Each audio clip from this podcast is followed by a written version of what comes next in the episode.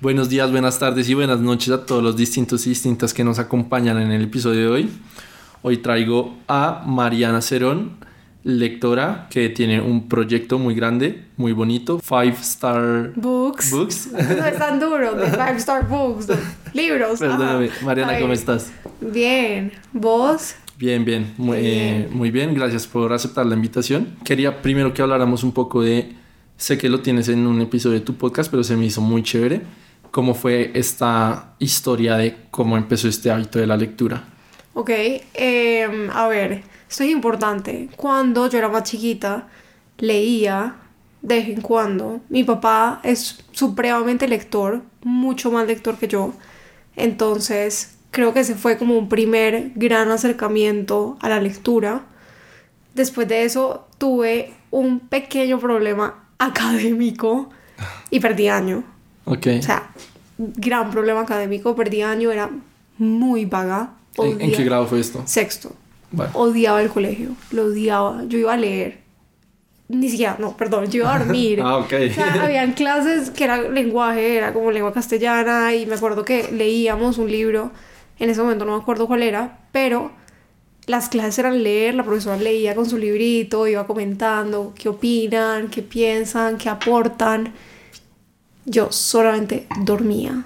Dormía, dormía, dormía. Para mí las clases eran una mamera. Pierdo año, le cuento a mi papá. Fue una gran decepción porque, ¿qué estamos haciendo acá, Mariana? Vos podés, ¿qué está pasando? ¿Por qué no estás sintiendo que tenés que cumplir con tu responsabilidad? Y me sentí muy culpable. Y en esas vacaciones me acuerdo que me leí muchos libros de su biblioteca, Ah, o sea, hiciste el clic de una vez. Sí. Y obviamente al principio todo empezó para compensarlo, Mm. como para que veas que tengo un poquito de interés y ya después me enamoré un poco más de la lectura. Empecé con el libro Sin senos no hay paraíso, porque yo tenía ese libro y yo dije, eso está como interesante, de que será buen libro, es, es interesante. Y después empecé la universidad, me desentendí de todo, llegué a Bogotá, vos sabes, la vida empieza. Mm. Tú eres de Cali. Yo soy de Cali. La vida empieza y uno muchas veces se desentiende de cosas que pueden ser buenas para vos solamente porque hay mil otras cosas pasando. Mm. Entonces llego, me enfoco en otras vainas y en pandemia tengo un amigo, siempre, siempre lo menciono y ese man no sabe que yo hablo tanto de él, pero se llama Rafi y Rafi leía mucho, era impresionante. Todas las semanas ponía una foto un libro. Yo decía, esto es imposible. Como así que alguien todas las semanas se está leyendo un libro diferente? Como en mi cabeza tenía perfecto sentido que el man estaba yendo a una librería, le A tomaba foto de los libros y se iba como, ah, este es el pic de la semana. Y yo le escribí como, ¿qué es esto? Y el man, no, sí, me estoy leyendo un libro a la semana. Ve, yo no leía hace por ahí un año y medio. O sea, tan juiciosa, cero. Cogía un libro, no, cero. Yo dije, lo voy a hacer. Y literalmente así empezó. Pero él te compartió una rutina No. o... Ah, Él- Ajá. O sea, él me dijo, yo cojo un libro y divido las páginas por siete mm, para leérmelo en una semana. Pero él no me dio la receta del éxito de te va a gustar, vas a estar enganchado, Mm. vas a sentir cariño a la lectura, vas a continuar. Cero. Él solamente me dijo, estoy haciendo esto. Dije, lo quiero hacer. Lo hice. Duré como seis meses leyéndome un libro a la semana, uy, sin falla. sin falla. Wow. Pero era muy fuerte también porque Sí. yo me obligaba a leer. Costara lo que costara. O sea, habían días en los que yo no leía y eran las 11 de la noche y yo decía, tengo que leer. Mm. Tengo que acabar mis páginas del día. Y ahí, ya como a los seis meses, tenía una base de datos de mucha información de libros, con resúmenes, con notas.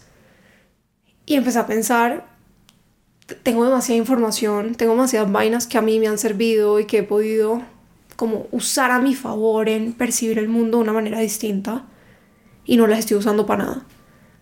Y dije, voy a montar una página web, monté la página web y empecé el Instagram, eso fue hace dos años yo creo. Y era nada de lo que es ahora. Chiquitico, una comunidad muy chiquita. Sí. Amigos. Amigos, gente que me quería, literal. Y, y ya, seguí leyéndome un libro a la semana hasta hace como con esa meta, pues. Claro. Hasta hace como un año. Y después lo cambié a libros por año. Entonces ya no pasa nada si no leo un Todo día. No me da duro. Solamente es como tengo una meta al final del año. Ojalá la cumpla. No es como la presión de se va a acabar el mundo, sino es a veces cuando no leo es como todo lo que estoy dejando de aprender. Mm. ¿Sí sabes? Sí, sí, sí. Entonces, por eso vuelvo a acudir ahí. Sí. No, y también me identifico mucho en, en este tema de, de como que uno se siente culpable y de cumplir, cumplir así uno no quiera. Digamos, ahorita me estoy poniendo la meta de sacar un clip diario. Y es difícil, obviamente por tiempo, por, por todo lo que implica, pero cuando sí, ya son las 9 de la noche y no lo he hecho, como que uno se empieza a sabotear a, a sí mismo y uno dice como, no, pues es que qué pasa si un, un clip no lo subo, o sea, no va a pasar nada, nadie me está viendo, nadie lo está esperando, pero, pero si uno tiene esa meta muy clara, o sea, es de admirar. Y te, te lo admiro como que siempre, siempre así sean las 11, 12 de la noche, es como creerse, creérselo a sí mismo y cum- cumplirse, porque si uno se hace una promesa a sí mismo y uno no cumple, si no confías en ti mismo, ¿en quién vas a confiar? Es como cuando alguien te dice mentiras, ya no confías en esa persona, no le vas a creer nada. Entonces, si tú te haces promesas a ti mismo y no te las cumples, ahí es donde empieza como ese sabotamiento y pues no vas a avanzar porque no te crees todo lo que tú te prometes que vas a hacer.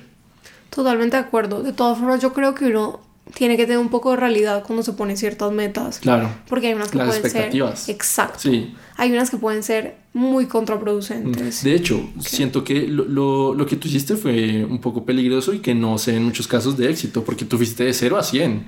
Pero, digamos, lo- los que saben del tema recomiendan como, oiga, le hace una página hoy, le hace dos mañana, así, lento, pero tú fuiste como, bueno, no, un libro a la semana por dos años. Te lo juro que todo se pudo haber prestado para que saliera muy mal. sí, Yo le pude haber cogido mucho fastidio Ajá, a la lectura, sin duda. Yo no recomiendo hacer lo que yo hice.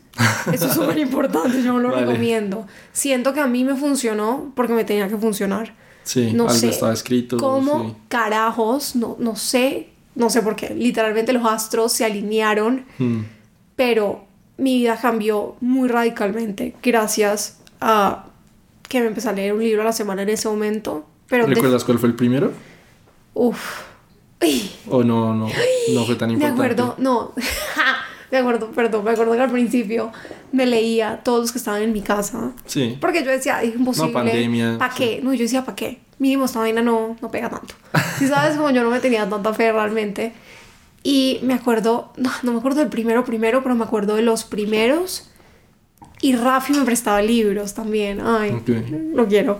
Y me acuerdo que de los primeros fue como Los Cuatro Acuerdos. Mm, sí. eh, el Club de las Cinco... de- Bueno, esas vainas así Autoayuda. autoayuda, pero autoayuda, pues, que venden en la 14 del éxito. Literal, ahí está el libro de autoayuda.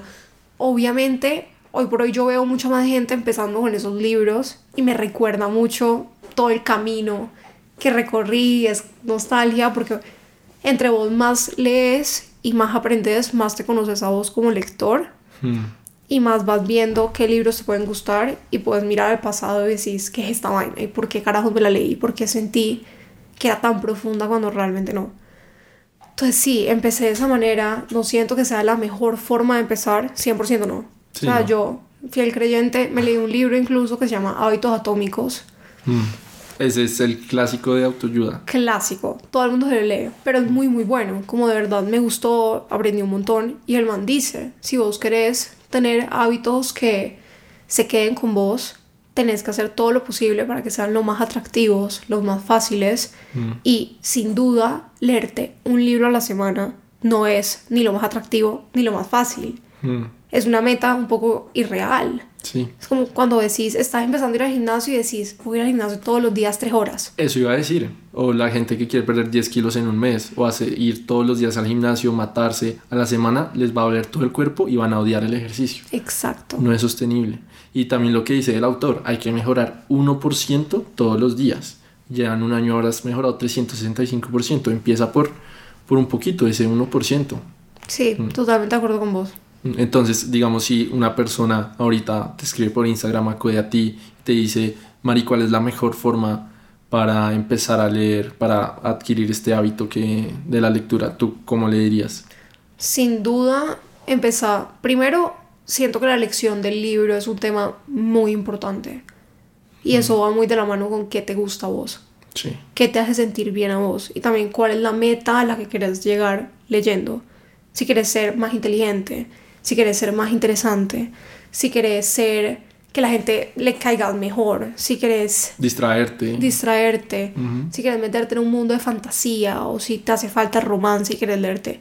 Dependiendo de eso, de lo que a vos te guste y lo que vos quieras lograr con el libro, encontrar un libro, puedes pedir recomendaciones, puedes buscar en internet, Mm. puedes ver más o menos, puedes pedirle a la gente que te conoce y que lee que te recomiende algo según tu personalidad, según lo que vos querés, y ya después empezar leyendo pasito, o sea, no lees con toda, no te leas 300 páginas al día, lee 10, lee 15 y ahí vas viendo y si te gusta el libro, léelo como quieras, si te quieres devorar el libro, devórátelo. Si no tanto, si no te convence, ponete la meta de leer 10 páginas, 15 y definitivamente, si no, deja el libro. Yo sí soy fiel creyente de que vos no tenés por qué terminarte un libro si no te gusta. Sí, Es que también eso es duro, cuando uno está a la mitad, "Ah, esto no me gustó tanto, pero ya lo empecé, lo tengo que acabar. Eso pasa mucho. Siento que es una trampa a uno mismo. Sí, también. Si sabes, como cuando yo me estoy leyendo un libro que no me está gustando, voy a la mitad y lo termino y yo sé que no me gustó, voy a quedar harta. Y volver a coger un libro después va a ser mucho más difícil. Entonces probablemente entre un reading slump, que es no leer, porque no, no te dan ganas de leer Sí, por un tiempo. Entonces siento que uno tiene que ser muy cuidadoso cuando está empezando el hábito, cuando uno no sabe si la lectura te gusta, si no te gusta, si te sirve o no te sirve, en qué vas a leer. sí. Antes que nada, o sea, antes de leer una página al día, no, o sea, no es tan fácil. Antes de eso va mucho más allá de escoger algo que para vos haga match. Porque si no, te puedes leer una página al día que vas a estar diciendo qué mamera leer, qué artera. O sea, prefiero sentarme a ver una serie en Netflix. Ujú. Si sabes, como que... Sí, sí, sí, de acuerdo. Y también siento que ahí es muy importante, pues la meta que se ponga, pues cumplirla, lo que decíamos, porque en el momento en el que no la cumpla, pues va, va a caer en este ciclo de, de sabotaje. Y, y, pues no es lo ideal. Totalmente de acuerdo. ¿Sabes? También que siento que pasa que la gente... ah, hay diferentes tipos de... No sé cómo decirlo. Como de satisfacciones que vos recibís cuando estás consumiendo información. Exacto. Está la satisfacción inmediata y está la satisfacción que es un poco más lenta. Entonces vos te estás viendo se una serie, te, te estás viendo una serie, estás acostado y vos obviamente estás recibiendo la información, estás entretenido, todo. ¿Qué pasa? Con la lectura, muchas veces la satisfacción que vos sentís no se da en ese mismo instante, sino que se da después. Y eso yo lo he encontrado con ciertos libros que yo en el momento digo como, ok, esto puede que no sea mi tema favorito, pero en dos meses, por vainas de la vida, estoy sentada hablando del cambio climático. Y yo justo me había leído dos libros del cambio climático y ahora tengo algo que opinar. Sí.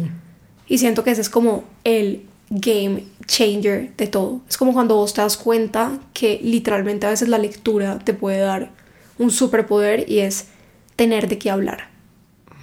Sí, y siento que todo, muchos temas de la actualidad se centran en esta en este concepto de la gratificación inmediata y todo se liga con la dopamina porque ahorita el celular, Instagram, la serie, Netflix te va a liberar un montón de dopamina en dos segundos y por eso nos está costando tanto leer porque créeme que un libro sí te va a liberar dopamina, te va a dar gratificación, pero tienes que hacer un trabajo considera pues entre comillas considerable para obtener esa dopamina, no es dopamina barata. Total. Pero por eso mismo, pues es dopamina de calidad, porque después de estar una hora leyendo, créeme que te vas a sentir bien recompensado, más inteligente, más culto, te vas a sentir bien contigo mismo porque cumpliste. Obviamente esto acá es un tema súper importante y es todo lo que tiene que ver con el tipo de libros que estás consumiendo. Sí, Si estás consumiendo no ficción, 100%. O sea, yo amo la no ficción, no necesariamente porque me encante sentarme a leer no ficción, sino porque me encanta sentir que estoy aprendiendo cosas. sí. Y de, verdad me encanta sentirme más conocedora de algunos temas, porque siento que al final eso es algo que te puede diferenciar el día de mañana y puede ser tu valor agregado. Pero aparte de eso, hay un tema con los libros de ficción y los libros de romance.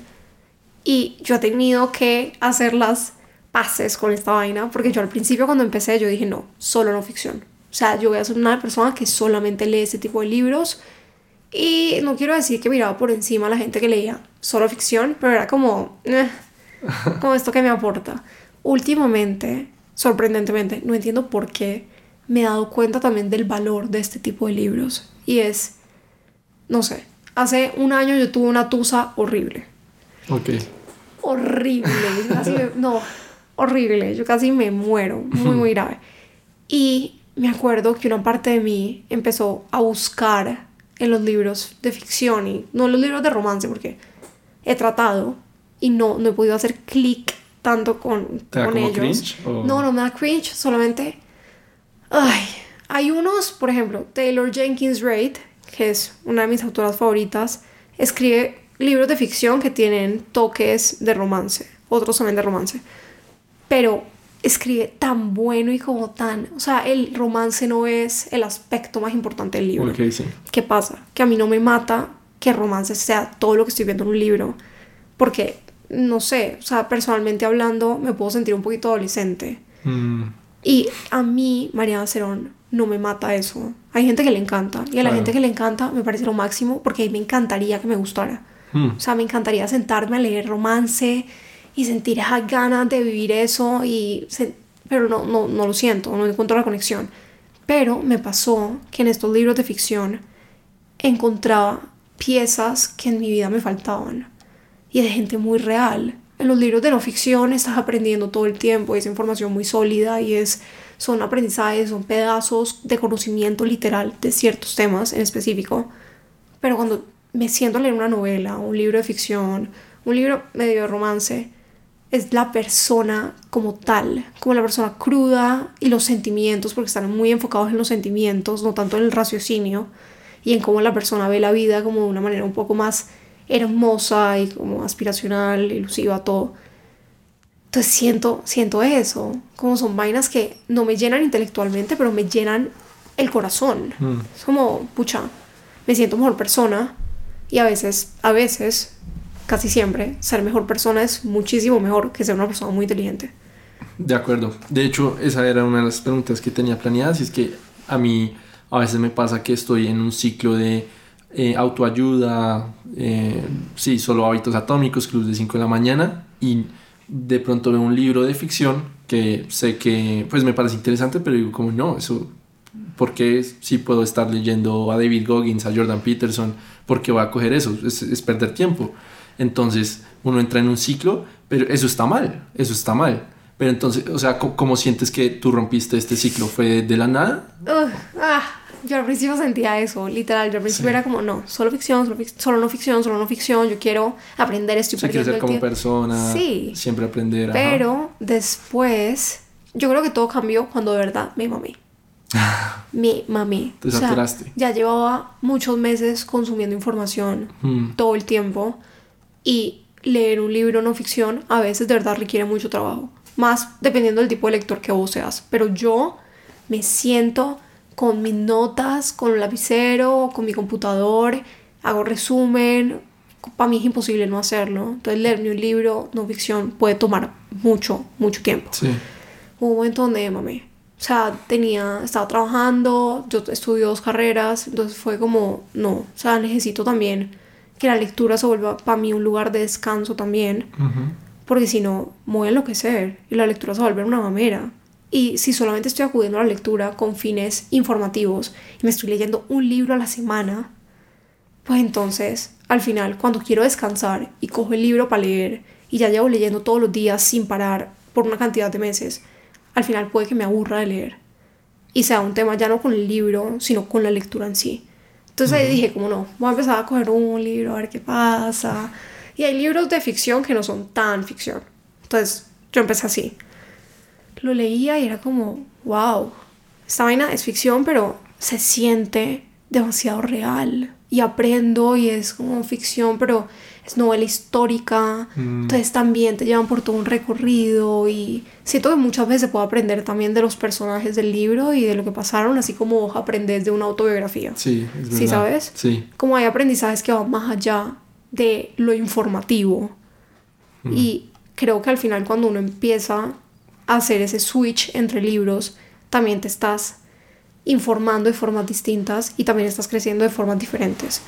O sea, si todos los días estás leyendo un tipo de contenido que tiene y cumple con ciertas características, que es el típico libro no ficción, al final solamente estás entrenando, por así decirlo, una parte de vos. Sí. No, y, y mm, digamos que pasa mucho con estos hobbies o pasiones que se vuelven trabajo. Obviamente por tu proyecto Five Star Books ya me imagino que empezaste a ver dos libros como un trabajo para subir contenido, para saber de qué hablar, para escribir. Entonces, esto puede pasar en tu caso con la lectura o al músico o al actor, que su hobby se convierte en trabajo, entonces ya no tienes espacio de ocio. Y esto es importante remediarlo o atenderlo porque pues se puede volver loco. Entonces el comediante que antes eh, tenía su trabajo y la comedia era un hobby y ahora es su principal eh, foco, pues en un momento pues va a dejar de ser chistoso, le va a coger fastidio porque no tiene esos espacios de ocio. Entonces siempre es importante en desligarlo.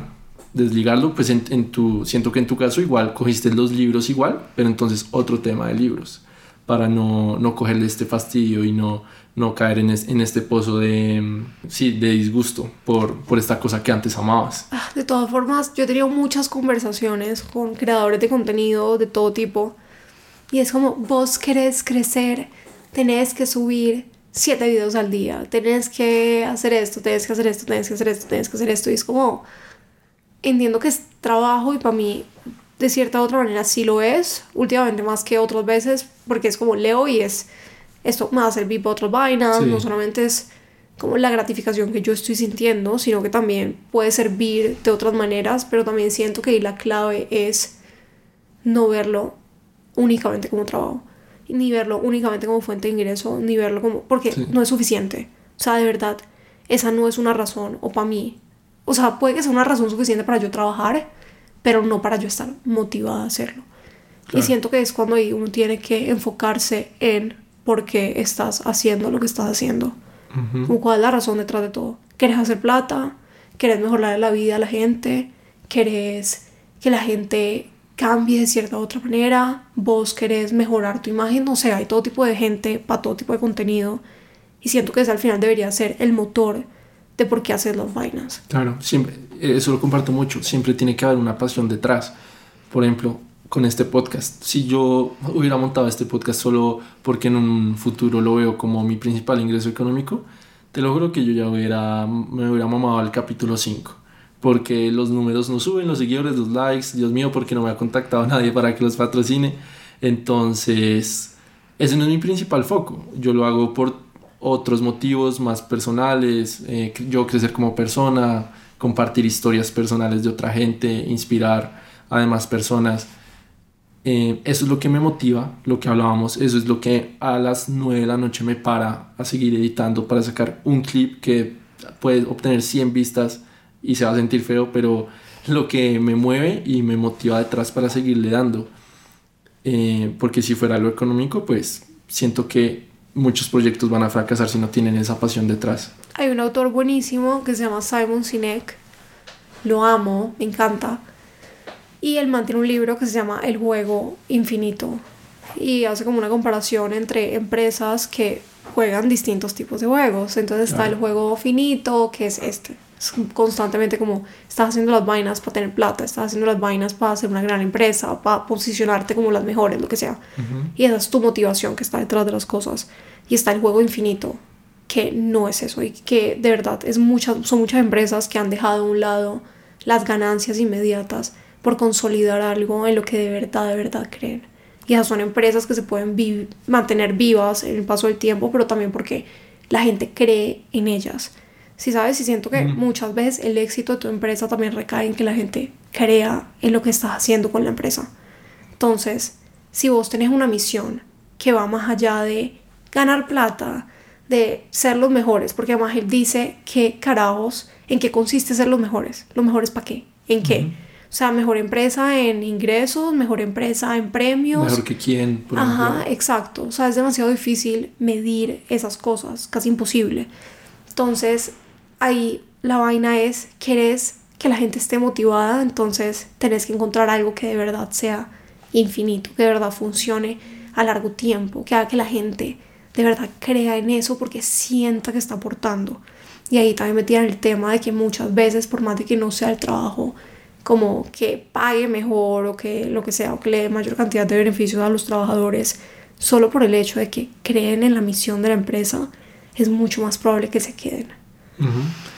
Son esas cosas que yo digo como, sí, la plata, chévere, sí, que me contraten, lo máximo, sí, que me manden, bueno, chévere, pero también es, yo porque, o sea, si yo estoy acá montada hablando de libros solamente para que me paguen, pues también, qué pereza, o sea, de verdad, qué aburrido, literal, y yo cuento con la fortuna, porque hay mucha gente que sí lo ve así, porque de verdad es su único trabajo.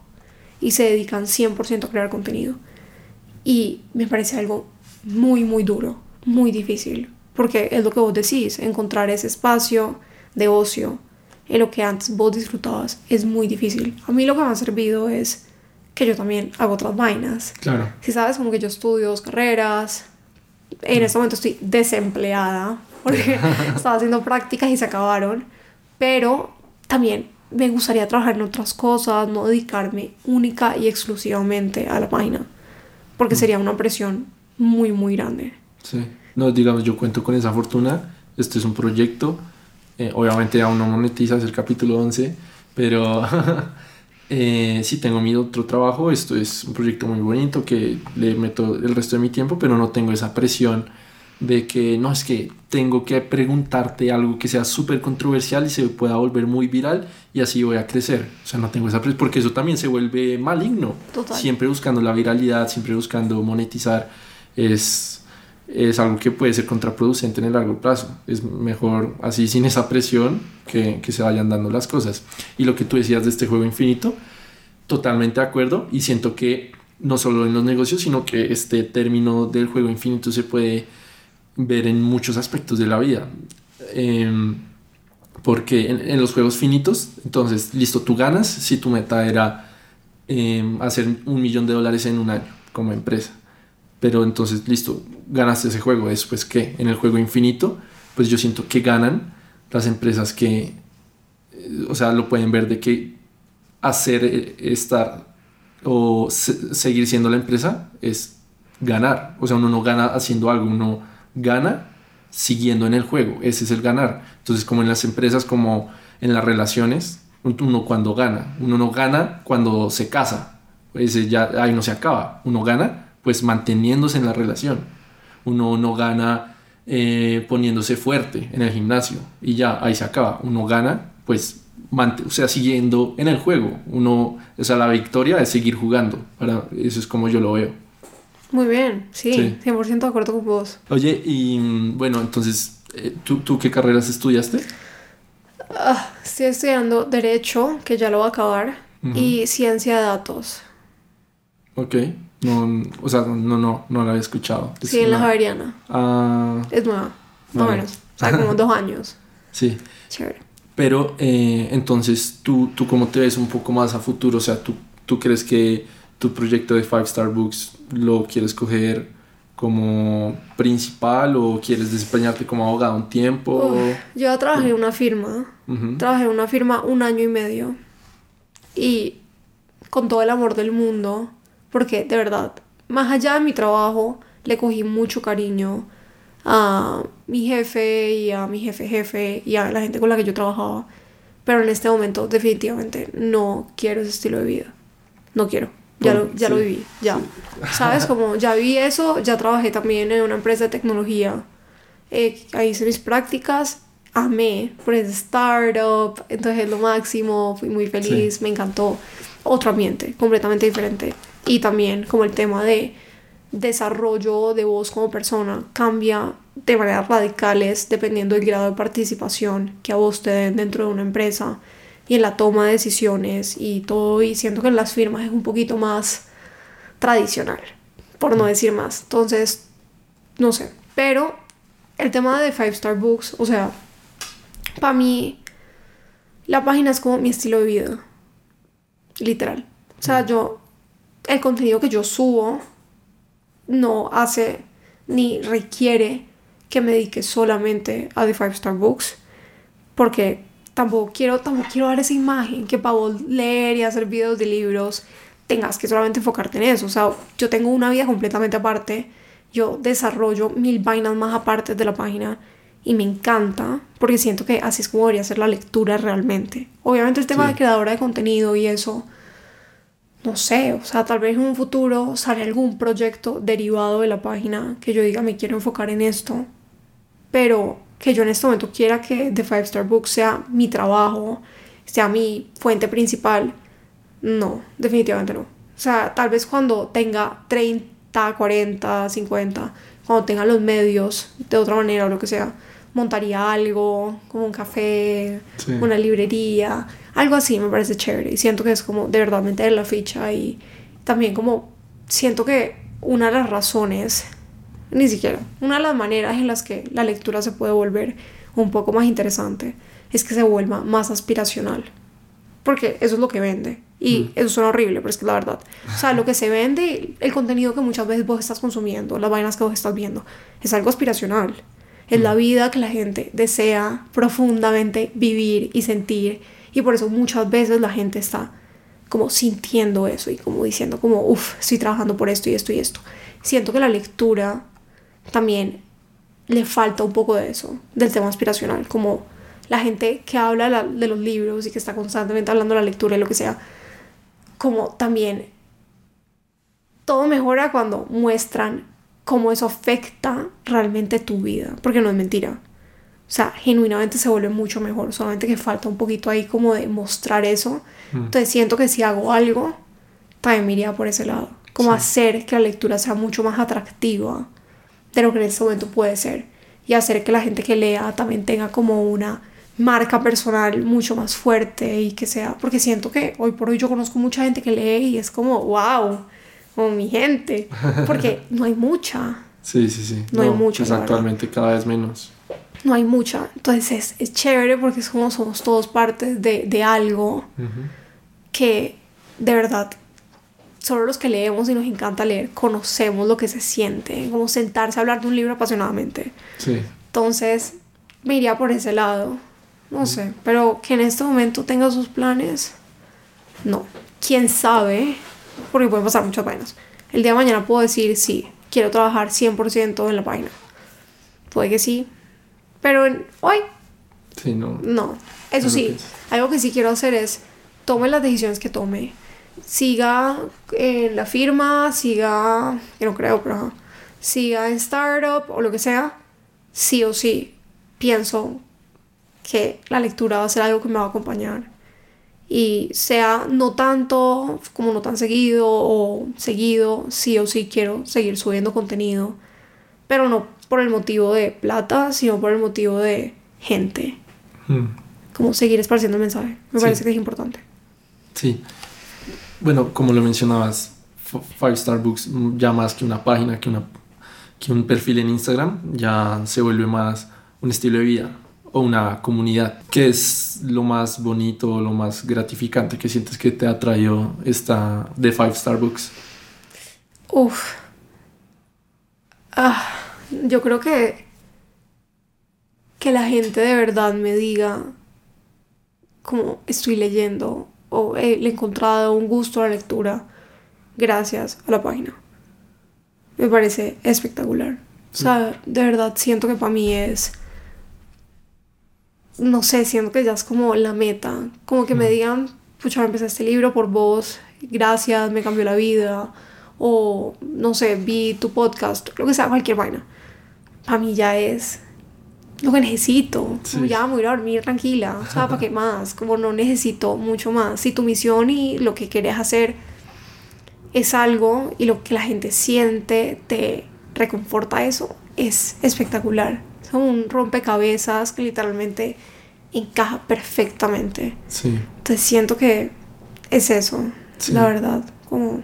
Sí, a mí a veces aún me, me fascina o no termino de entender, de encajar, porque influir sobre las personas es tan gratificante para uno, pero lo es. Y también me pasa mucho con el podcast, cuando eh, alguien que no me habló hace muchos años me escribe como, oye, qué chimba este episodio, mm, rescaté esto, me inspiré por esto, sigue así. Es como, uff, o sea, tiene dos views, pero una fue esa y lo marqué. Entonces pues, ya me puedo ir a dormir tranquilo. También sabes qué me pasa, esto es algo más como del último, los últimos siete meses. Es síndrome de impostor. Sí. Me pasa mucho. Pe- Pero ¿en qué, en qué ámbitos te ha afectado? Eso es todo un tema, podemos no. hacer todo un episodio porque yo también lidio mucho con eso. Es horrible, es horrible, es horrible, es horrible, es horrible. Ya no tanto, pero me llegó a pasar mucho, mucho, mucho en un momento. Y era que la gente me escribía a decirme lo que fuera. Gracias, esto me cambió. Y yo era como, ¿por qué me estás agradeciendo a mí? ¿Yo quién soy? Nadie. Yo soy aquí también una más, ¿sabes? Como que, ¿qué es lo que yo tengo de especial? Entonces era como, no, ¿sabes? Entraba como en esa vaina de qué es lo que tengo de especial. Nada, como Sí. yo soy yo soy otra, otra persona más hablando de esto. Entonces ya había un punto donde, como, no sé, o la gente me decía, wow, te admiro, eres demasiado crack, eres demasiado inteligente. Y yo decía, sí, no sé, como que, Sí, sí, pero, pero no te entiendo tal totalmente. vez no, o sea, como que tal vez no es como la gente me pinta. Exacto. No sé. No, y y, y, y a uno, o al menos a mí me pasa mucho porque también me dicen como, oye, este capítulo muy bonito, muy inspirador. Y yo, sí, sí, gracias, pero yo solo por dentro estoy pensando como, yo no hice nada, o sea, eso fue, o sea, lo que yo pienso es como eso fue muy fácil, yo solo hice estas preguntas, tampoco lo preparé tan bien, solo fluyó, entonces como que me saboteo y digo como, esta persona cree que yo hice un gran trabajo y, y pues el impostor es lo que me pasa es que digo, ojalá no se dé cuenta que, que todo es una farsa, que no soy tan crack como él piensa. ¿Sabes que... qué? A mí no me pasa eso. O sea, ¿No? yo, yo no soy, yo no soy como ojalá no se den cuenta. Yo solamente es como, uh, como tal vez, no sé, es horrible, como tal, tal vez, tal vez no. O sea, como a veces me siento viendo una mentira. Es Sí. horrible, pero después lo hablo con mis amigas. Todas mis amigas son como, ¿de qué hablas? Así sos vos. Y yo como, no, pero no, no sé. O sea, no, ay no, es horrible. De verdad, me estresa pensar en eso. Sí, sí, no sí. sé, como Ta- que... ta- también me pasa como cuando pienso en algún invitado pues medianamente grande o muy grande y por algo tengo un contacto que sé que lo podría facilitar, pero como no, pues lo, lo pospongo, lo pospongo porque sé que si- siento que le va a quitar tiempo a esa persona y que no soy lo suficientemente bueno o grande para siquiera proponerle venir a un capítulo. Total. Entonces, sí, sí es algo denso con lo que lidiar. Es horrible, es horrible, es horrible, es horrible. O sea, de verdad me he vuelto muy mala recibiendo Mm. como... Pero, o sea, ¿aún te pasa o cómo lo has lidiado? Ah, no, todavía me pasa. O sea, ya no, ya no tanto como antes. Ya no me, lo, ya me lo- no me lo tomo tan a pecho. Pero es que siento que uno interioriza eso mucho. Entonces a veces hay mensajes que me mandan que yo digo como, ay, qué divina. Pero al mismo tiempo es como, no me hace el mismo efecto. Ya. Porque ya estoy como tan no, saboteada por Mm. dentro que es como, no sé, o sea, como no, no, no. Ay, es muy raro. Sí, Es muy, muy raro. Pero de verdad le encuentro mucha magia y mucho amor a la gente que me escribe. sí. O sea, eso sí, para mí es... No es todo. O sea, no es como que me escriba mucha gente, pero cuando me escriben, No lo hace más especial. ay, significa el mundo entero. O sea, me dan ganas como de... Ya, ya, ¿sabes? Como perfecto, qué bien que... Por más de que yo no me sienta a veces en mi 100, por más de que yo a veces no me sienta tan merecedora de lo que me estás diciendo, qué bien que vos lo veas así. Mm. Si sabes, como que bien que vos percibas eso y qué bien que sea lo que sea que estés percibiendo, te ayude a vos en algo y te tomas el tiempo de escribirme. O sea, me estás regalando tiempo Sí. Para darme las gracias. Gracias a vos por escucharme. Si sabes, como que también siento eso. O sea, muchas veces como gracias y yo soy como a mí, a vos.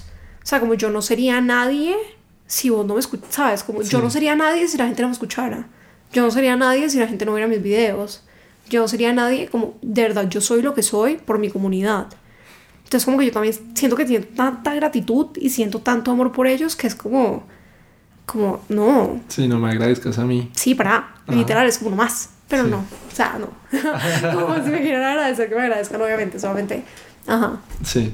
No, y bueno, un poco ya para cerrar el tema del síndrome del impostor, digamos, yo siento que igual es un poco normal, digamos, con, en mi caso, un, un proyecto tan nuevo en el que estoy, eh, es, es, normal como que yo tenga estos pensamientos. Obviamente no tengo experticia entrevistando gente o haciendo podcast, muy nuevo para mí, entonces va a pasar eso al principio, pero yo sé y pues me ha funcionado medianamente bien que al pasar del tiempo, mientras yo más construya, más me, me informe, más gente tenga, pues esa confianza pues va a seguir creciendo dentro de mí. Ya, ya sería un problema donde yo tenga 100 invitados y pues tenga el mismo síndrome.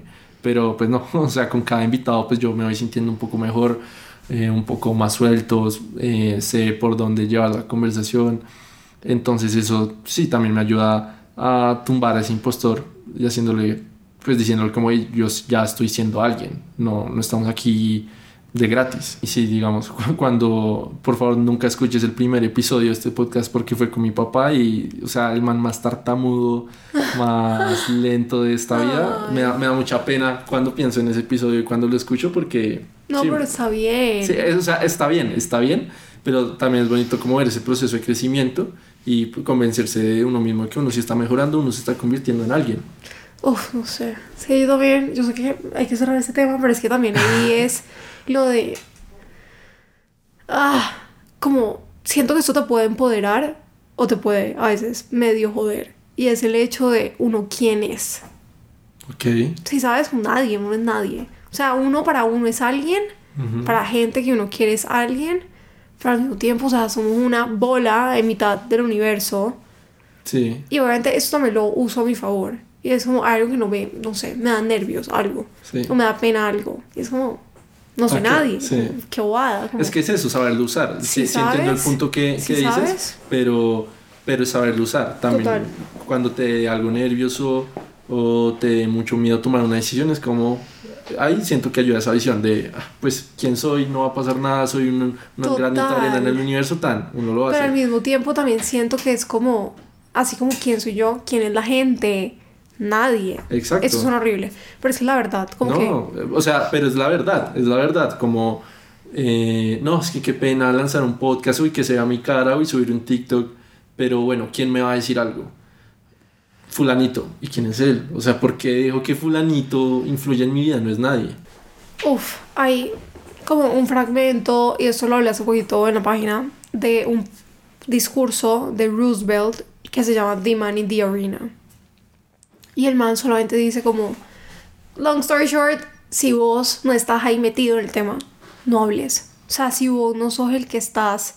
El, de gladiador en la arena. el gladiador en la arena, no Sí. opines ya, cállate, literal. Es eso, como que no tenés un derecho en opinar de algo que vos no estás haciendo. Y por ende, todo lo que estás opinando es completamente inválido. Sí. Porque lo que hace al gladiador en la arena es el hecho de que está en la arena, exponiéndose, siendo vulnerable, poniéndose al límite, dejando que la gente opine y dejando que la gente lo vea como si fuera un monumento ahí. Entonces es como, no. Y uno a veces también se tiene que ver así, por más bobo que suene o por más estúpido que sea lo que estés haciendo, lo que sea, por más chiquito, por más grande.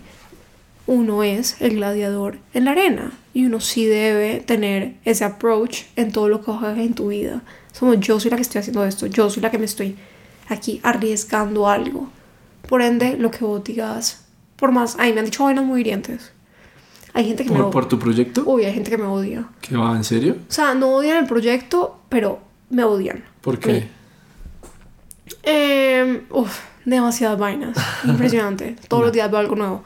Eh, el tema de mi voz. Hay un tema controversial con mi voz. Sí. Que yo no entiendo. Eh, eso lo iba a tocar al final. ¿Qué? Sí. no, no, solo anoté vos, porque pues sí sé que en TikTok te han comentado como Oh. que si tu voz es fingida, no sé qué. Ah, hace poquito, hace poquito alguien me preguntó, de verdad, a una, no, fueron tres cosas puntuales. Un man de Cali le preguntó a una amiga mía, como, ¿ella de verdad habla así?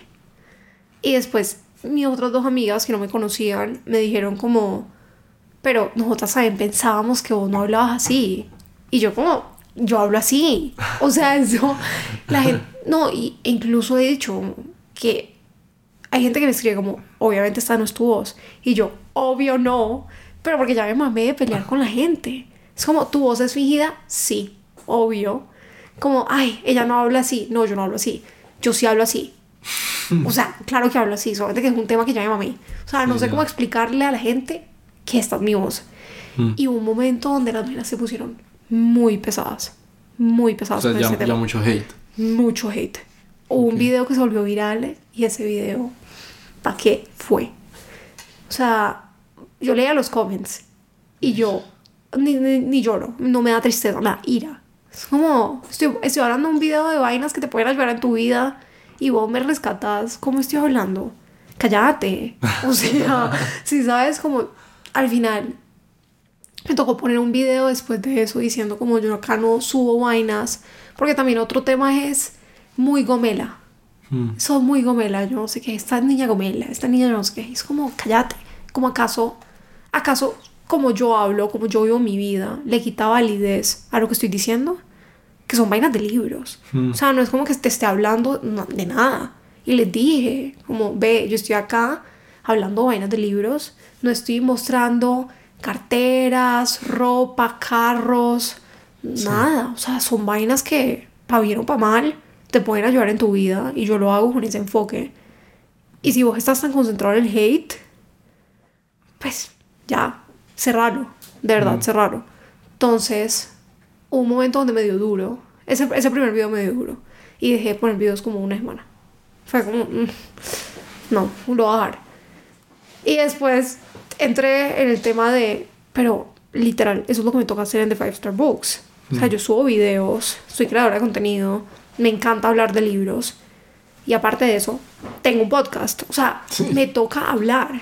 A la gente, le guste o no, pues la va a tener que escucharme. Mm. Y opinen lo que opinen. Es como, viejo, vos estás aquí grabando el video. Vos estás aquí hablando de esto. Vos te leíste el libro. No. Cerrar.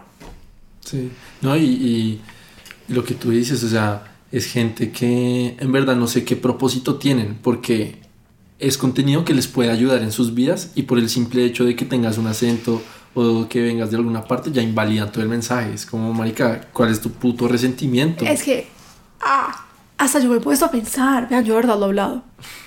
Yo lo pienso que, que hay en mi voz. Y lo hablo con mis amigas, como, no entiendo. Les digo, como, no sé qué es. Y es como que, no sé, como es aguda, es grave a la vez, pero al mismo tiempo sos, sos caleña, pero después se te sale un poquito rolo, pero al mismo tiempo. Yo soy como, marica, ya, no lo voy a meter más cabeza a esto. O sea, esto es imposible. Hay gente que le gusta, hay gente que la odia. Mm, Hay gente, mucha gente tiene la duda, ¿verdad? De si yo de verdad hablo así. Mucha gente me ha preguntado. Y de verdad, me admiraría el triple si no hablara así de verdad. Porque sería mucho trabajo. O sea, yo meterme en un papel. No, pues, o sea, ¿para qué? Marica, es tu voz. No, O pero sea, sería, sería muy... inter- ¿Sabes? Como que en un punto dije, lo voy a monetizar. Eso es una oportunidad de negocios aquí que yo estoy perdiendo. Pero ya después es como, ay, qué mamera ya. Que... Ve, el que te quiere escuchar te va a escuchar. Y el que te quiere Sí. tirar hate te va a tirar hate. Y el que te quiere ver como se le dé la gana te va a ver como se le... ¿Sabes? mm, Como al final del día yo estoy tranquila acostada leyendo un libro. O sea, si vos Sí. me estás dando 5 segundos de tu día para tirarme hate, o sea, te metiste, escribiste, wow, gracias por tomarte el tiempo de tirarme hate. Y esto suena horrible, pero también la publicidad, mala publicidad. O sea, Sí, no, y el tema con los haters es que es gente que no está nada satisfecha con su vida, porque tomarte el tiempo para meterte a la página, escribir algo odioso solo para hacer sentir a la otra persona mal, pues no es algo muy sano psicológicamente. Y además, como tú te sientas con mi contenido, pues habla mucho más de ti que de mí. Entonces, si a ti te comentan, no, que muy gomela, que esa voz, que no sé qué, pues es, en verdad dice mucho más de que eres un resentido que de, de tu contenido. no, y la verdad, hay, hay comentarios que me tiran y es como, sí, 100%. o sea, cuando me dicen, sos gomela, yo, sí, ¿qué tiene? Sí. ¿Qué hago? O sea, así fue como me criaron, así es mi vida. Ujú. Punto. Como, ¿por qué carajos tengo que cambiar por vos? Ujú. O sea, así he sido siempre. Como tu Total. voz, ya cállate. Si sabes cómo esas son las vainas que yo estoy leyendo comentarios y es como, "Ay, otra vez. Como ya, déjame escuchar. Y hay muchos que bloqueo. Pues sí, mejor no pararle bola. Pero no, no tanto por mí, sino porque si lo están haciendo conmigo, lo están haciendo con más personas.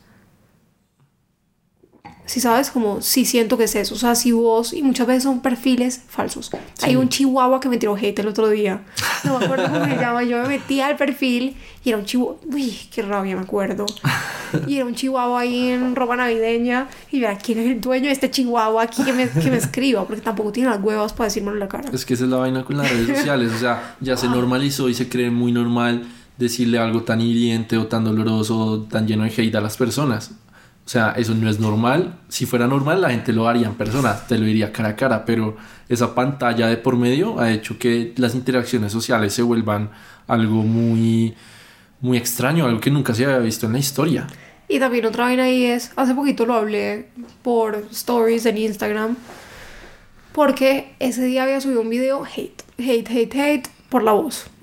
Entonces yo dije, ¿sabes qué? Me mamé. Yo nunca hablo de esto, jamás. O sea, como que vos me vas hablando de... No, la verdad no tanto.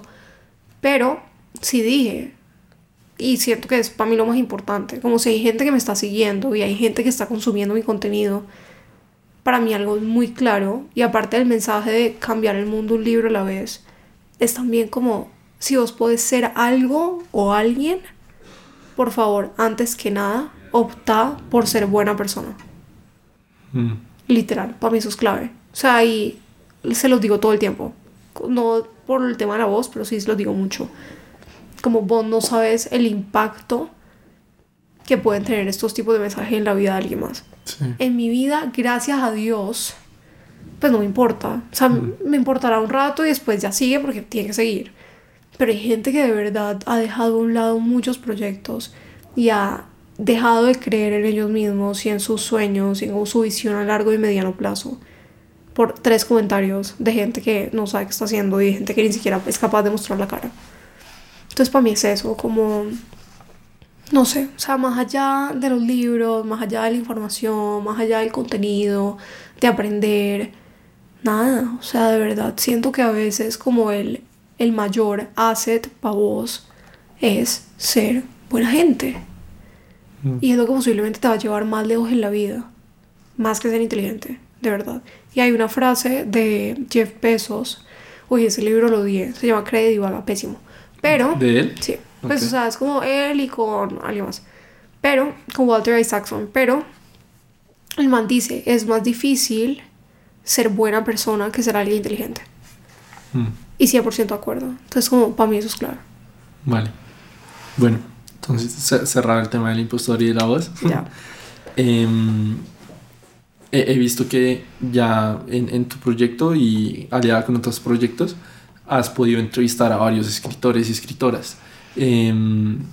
Cu- ¿Cuál ha sido el que más, más, no sé, te ha puesto nerviosa, que te, te ha, no sé, como aterrizado en un momento de decir como, pucha, voy a entrevistar a esta persona que leyó sus libros, Dios mío, ¿en qué momento pasó todo esto? O- Bueno, hay dos. Hay dos, hay dos, hay dos. Eh, está, tuve la oportunidad de entrevistar a Héctor Abad, que lo amo, lo adoro. Y la entrevista fue un hit. Lo hice con Jairo, ah, no, con otra persona de Books Over Drinks. Pero ay, mi persona de contacto es Jairo Gómez, que es lo máximo. Y me acuerdo que la preparación fue muy fuerte y me dieron muchos nervios. ¿Cómo porque- te preparaste? a ver, yo normalmente cómo me preparo para esto. Me leo el libro y mientras me vaya leyendo algún libro o vaya leyendo piezas del autor o lo que sea, como voy sacando información. Entonces en ese caso es Salvo mi corazón, todo está bien. Que fue el último libro de Héctor Abad. Entonces empecé a leer, sacaba preguntas, saqué cinco preguntas, la otra persona con la que lo hizo sacó cinco preguntas y ya, literal, esa fue la preparación. Leí algunas cosas, yo fui a su lanzamiento del libro, de ese libro, entonces como que ya medio sabía que le podía preguntar, que podía ser interesante, que ya le habían preguntado, que yo no quería preguntar. Y fue, o sea, yo sentía el corazón como... Porque además yo decía, yo lo adoro. De verdad, la admiración que le tengo a él, literariamente hablando, es increíble. Entonces yo decía, yo no. Mm. Y además que es muy querido, es muy simpático, es Sí. demasiado, o sea, es demasiado gentil. Y él ¿Esta entrevista fue en persona o virtual? fue virtual. Ah, no, en persona me muero. No, virtual, Ok, pero yo era ok. en el Zoom metida, como el man se estaba conectando y yo, Dios mío. Entonces, bueno, eso fue por ese lado. Y tuve otra que era con. Era, fue la autora de un libro que se llama Pretty Baby. Y era un libro en inglés. Y la entrevista era en inglés. Entonces yo, yo he hablado inglés en el colegio toda mi vida, pero yo dije, me va a tocar tener toda una entrevista en inglés. Sí, es algo diferente. O sea, es muy difícil. Mm, Sí, yo ahorita hacer un podcast en inglés no, no sé, no, no podría. Porque además vos tenés las preguntas, pero lo chévere también es que la conversación se extiende y vos Obvio. poder contrapreguntar. Ujú. Y si estás nervioso, uh, para mí ese fue mortal.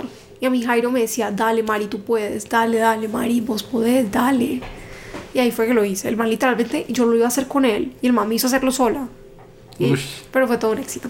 Fue súper, Súper súper bien. bien, sí. ¿Y tú también en un futuro te ves eh, escribiendo, sacando tus propios libros? Uf, esta pregunta ya me la han hecho, pero no me acuerdo en qué momento me la hicieron. Me la hacen normalmente mis amigos, como, ay, siento que el día que yo escriba es el día que yo de verdad sienta que he completado algo en mi vida que sea lo suficientemente valioso como para compartirlo. Hmm. Hoy por hoy no tengo nada valioso para compartir, la verdad. O sea, comparto contenido y comparto lo que leo, pero de mi vida como personal, siento que todavía soy muy chiquita. Sí, no, pero igual no, no tienes que escribir sobre tu vida, puedes escribir un cuento. Ah, o- no me gusta. Ah, ok. O sea, sí, tienes claro que si ¿Sabes? vas a escribir sería como este... Sí. Sobre estos temas que Sería, hablado. si voy a escribir sería algo de mi vida, como tal vez Mm. como una autobiografía o la biografía de alguien más, o sería como algo súper no ficción, tal vez un research paper, entonces sería como de un tema en específico, pero tampoco me siento en la capacidad intelectual como para hacer un libro tan complejo en este momento, porque para hacer un libro vos tenés que tener mucho, mucho conocimiento Sí. y de verdad tenés que dedicarle mucho a eso. En este momento no lo haría. Tal vez cuando tenga 55 años, 60, 65, 70, cuando no sé qué tipo de persona sea, ni siquiera sé que si voy a seguir viva de aquí a allá.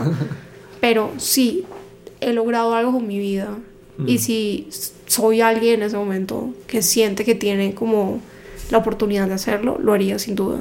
Hoy por hoy no, cero. Vale, no, sí, pero es algo que tienes en la mira que sabes que, Puede que sí. que está ahí.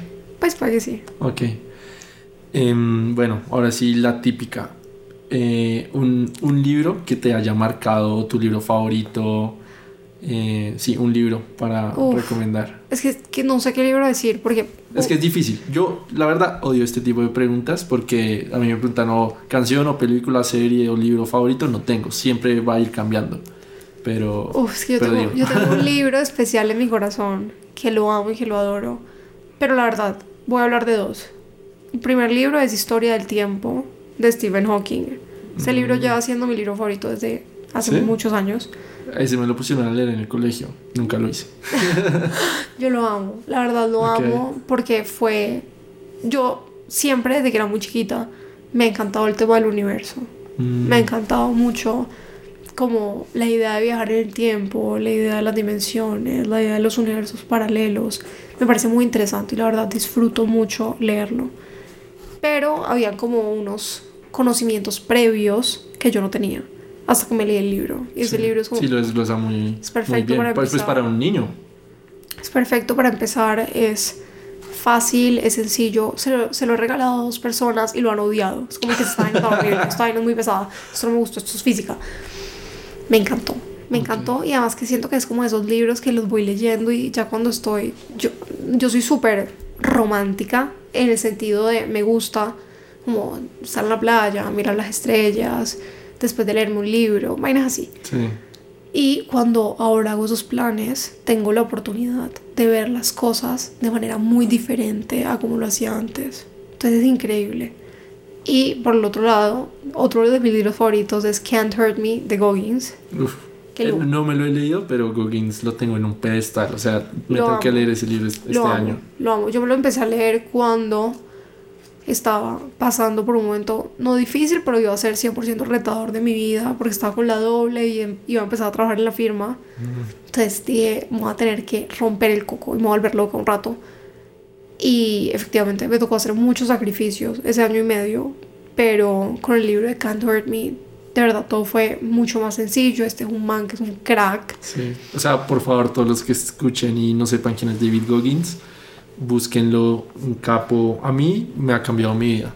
O sea, el man es total. impresionante. O sea, Sí. el man tiene un libro que es como su, su vida, literalmente su autobiografía. Y el man cuenta de los verdaderos retos de su vida. Entre esos fue bajar O sea, el man era o- fue obeso en un punto y literalmente el man se autosaboteaba un montón. En el colegio eso fue todo un tema. El man tuvo muchos, muchos retos y tuvo muchos como encuentros con él mismo en su vida. Eso lo estoy haciendo para la gente que no lo, no lo conoce. Sí. Ha tenido muchos encuentros en su vida que lo ha puesto a cuestionar su valor y lo que él quiere ser y a lo donde él quiere llegar. Y él en un punto está, me acuerdo, está viendo como televisión y sale un anuncio eh, de los SEAL, creo, si no estoy mal. Él lo escucha y ahí es cuando todo empieza a cambiar y se empieza a cuestionar. Baja un montón de peso, no sé cuántos kilos, pero más de 30, creo. Mm. Como 40 y pico. Si no estoy mal, puede que esté mal. Pero muchos en muy poquito tiempo, eran como meses, o sea, como 3, 4, 5 meses. El man le toca hacer todo esto y el man, aparte de eso, le toca luchar constantemente con su mente. El man le da depresión, el man le da mucho como esa tristeza por todo lo que está haciendo, pero al mismo tiempo el man tenía la motivación para seguir adelante, entonces tenía unas rutinas extremas y ahí es donde el man empieza a obtener esta mentalidad que es algo que me ayudó como inspiración. El man tiene ejercicios en el libro muy buenos, como después de cada capítulo hay como un ejercicio para vos hacerlo y para vos interiorizar lo que el man está diciendo y cómo lo puedes aplicar en tu vida. Súper valioso, muy, muy valioso. Y yo creo que esos dos, la verdad. Vale, sí. No, David Goggins en verdad en mí ha tenido un gran impacto. De hecho, lo que hablábamos de cumplir cada día, siempre que voy a fallar por no ir al gimnasio o por no sacar tal vaina, pienso en Goggins, insultándome.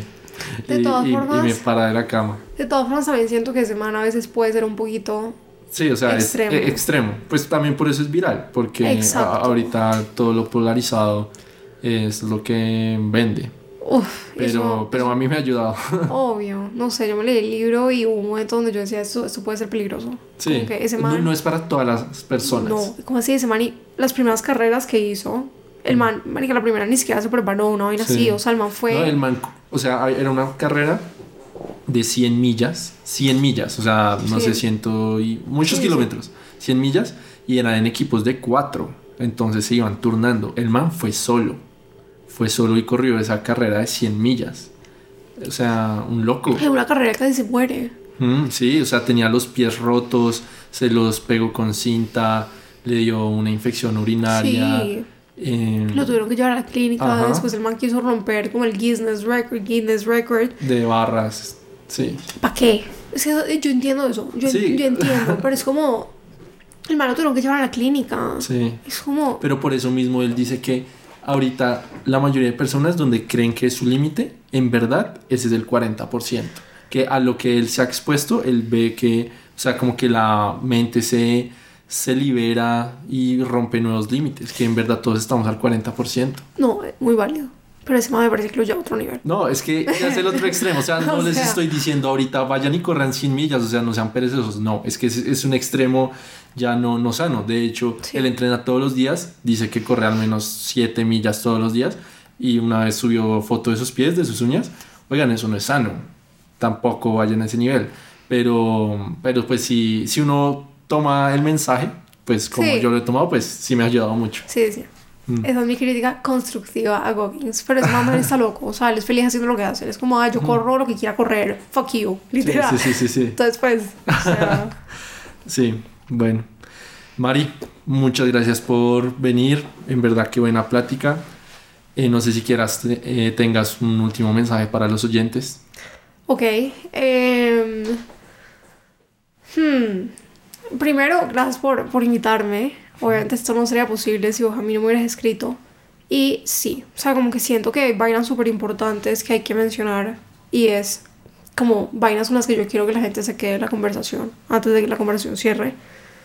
Y es como, siento que se tocaron temas importantes, pero lo primero es elegir un libro que vos sientas que te puede gustar. Lo segundo, no te des duro, como no te pongas metas que te van a joder y no te des duro si por alguna fuerza mayor no las cumplís. Tercero, eh, si puedes ser algo, tenés que ser buena persona. Cuarto, eh, hmm, estoy pensando, como no hagas las cosas pensando en lo que los otros dirán, porque vos al final sos el gladiador en la arena y sos el único que sabe qué hay detrás. Mm. Y quinto, la única oportunidad de que te des cuenta que te gusta algo es haciéndolo y de verdad dedicándole el tiempo. Y para la gente que mucha gente no lee, como de verdad siento que lo más importante y lo más esencial de la lectura no es lo que vas a ver en ese mismo instante, sino muchos meses después o mucho tiempo después, cuando de verdad interiorices lo que leíste. Y el día de mañana cuando estés en una mesa tengas algo de qué hablar. Y ya, eso es todo lo que tengo que decir. Súper. Bueno, a todos los que nos acompañaron en este episodio, muchas gracias. Y nos veremos en un siguiente capítulo. Chao, chao. Ay. Listo.